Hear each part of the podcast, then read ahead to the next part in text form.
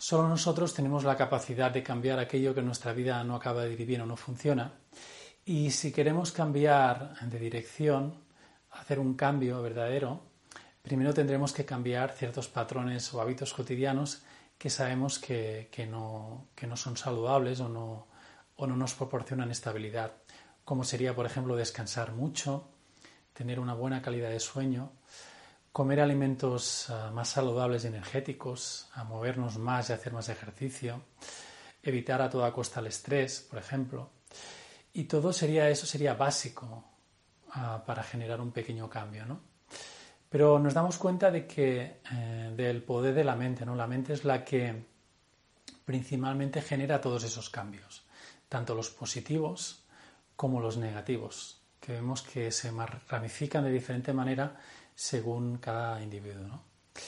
El problema es que eh, funcionamos con una increíble cantidad de información a lo largo del día, pero más que la información, ya que nuestra mente está diseñada para gestionar ingentes cantidades de información, no solo a través de los pensamientos, sino también a través de los sentidos y de muchas otras cosas que no nos damos ni cuenta. Pero, por decirlo claro, más que eh, más que esa información, es la inercia hacia cierto tipo de información que es como residual y que nos proporciona desequilibrio en el día a día.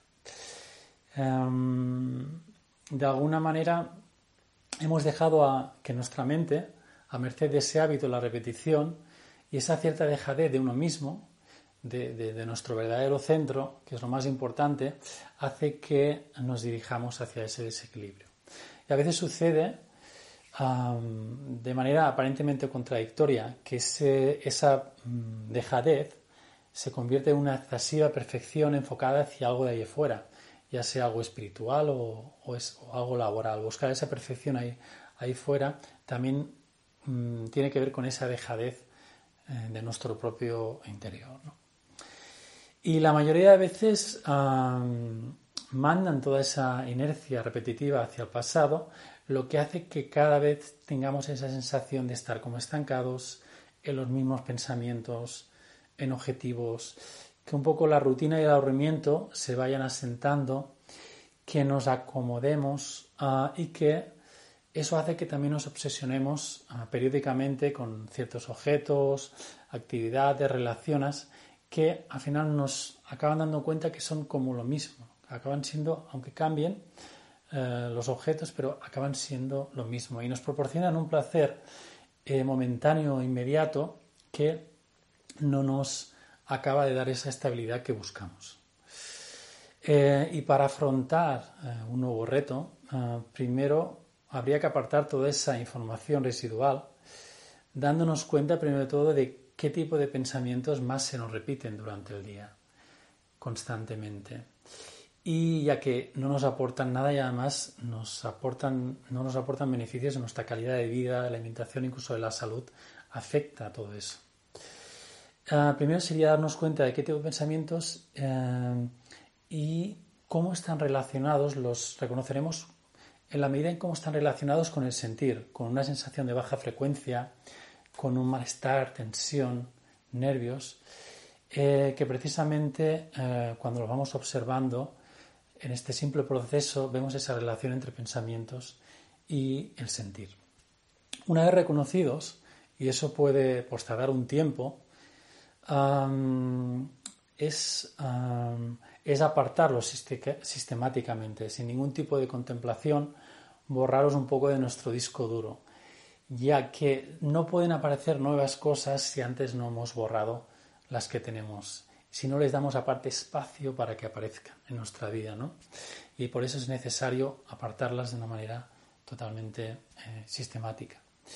Pero ocurre, ¿qué ocurre? Eh, que debido a que estamos muy condicionados y durante tantos años la mayoría de, los cambios que probamos eh, acaban siendo temporales, duran poco y no son constantes y vamos a otra cosa. Y esto es completamente normal. Eh, es como cuando hacemos un propósito de dieta o ejercicio y al cabo de un tiempo nos cansamos, ya ni nos acordamos.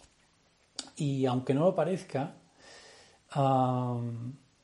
puede ser un pequeño fracaso o obstáculos Pero para nuestra conciencia, que no ha olvidado absolutamente nada de lo que sucede en nuestra vida, no, eh, no existen esos fallos. Todos son pasos minúsculos eh, que nos dirigen hacia el interior de nosotros mismos, nos dirigen a cansarnos de todo lo de fuera, a rendirnos un poco y eh, nos hacen darnos cuenta también lo fuertes que somos, que podemos llegar a ser en realidad y dan más valor a ese cambio, que de otra manera pues sería un cambio superficial. Por eso no hay que, no hay que dejar de insistir en este, en este camino y no desfallecer, ya que muchas veces pues, nos sentiremos desanimados, pero intentarlo una y otra vez hace que todo haya valido la pena. El siguiente paso eh, sería darnos cuenta que dirigiendo la atención hacia afuera no se acaba de producir ese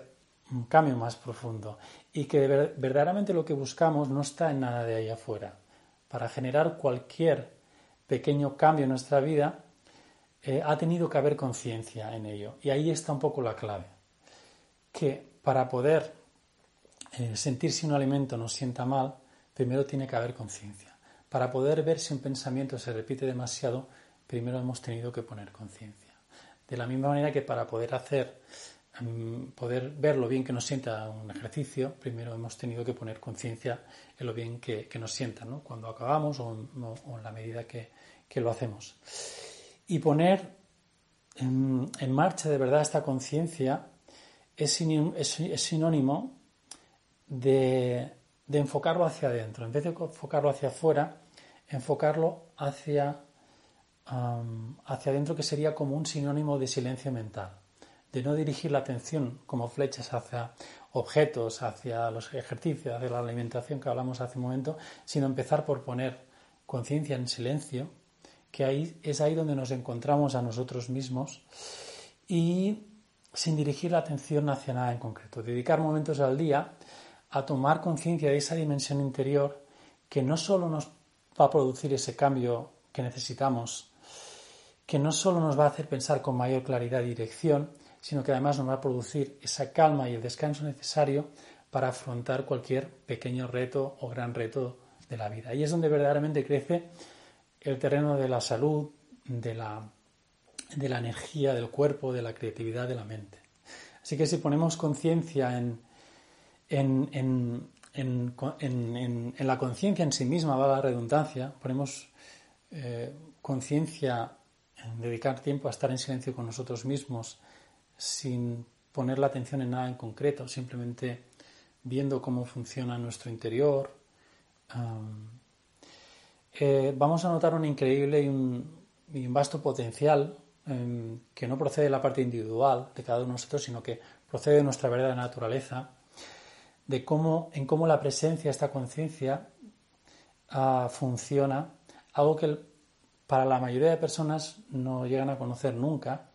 pero que no podrían vivir sin ella y además es la base sobre la cual se sustenta esta experiencia, esta increíble experiencia de estar vivo. Reconocer esa dimensión interior en uno mismo es ese verdadero cambio hacia la libertad, hacia la salud mental y física pero sobre todo y por encima de todo es el reconocimiento de nuestra verdadera naturaleza, esa naturaleza silenciosa, afectuosa, atemporal, que no sabe, eh, que no conoce en sí misma ningún tipo de división o límite.